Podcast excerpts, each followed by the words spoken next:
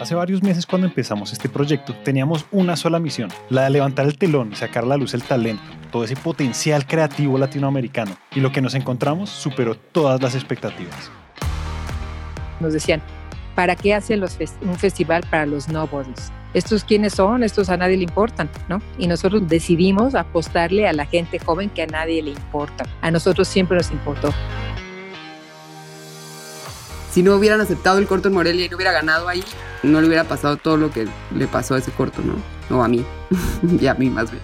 Entonces sí fue como, como un trampolín.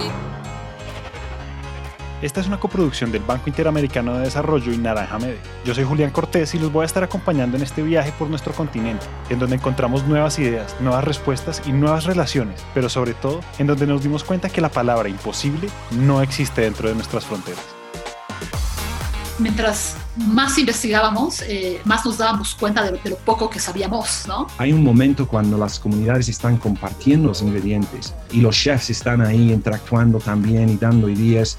Es un momento muy puro y muy genuino en que todo el mundo está súper conscientes de que el interés de toditos es, es de verdad.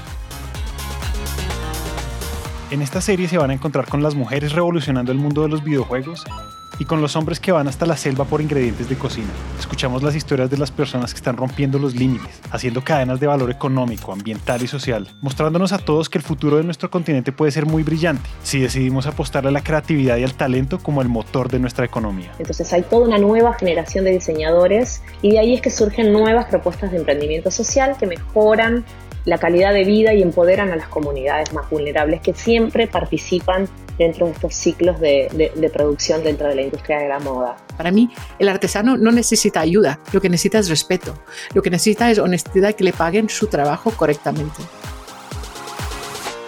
Esto es Región Naranja, el podcast donde les contamos cómo podemos hacer para construir un futuro de creatividad, desarrollo y conciencia ambiental, con el ejemplo de las personas que lo dan todo, todos los días por hacer que este sueño sea una realidad todo es súper surreal. O sea, mi, todo lo que me pasó ese año es de un cuento surrealista increíble. Una coproducción del Banco Interamericano de Desarrollo y Naranja Media. Media.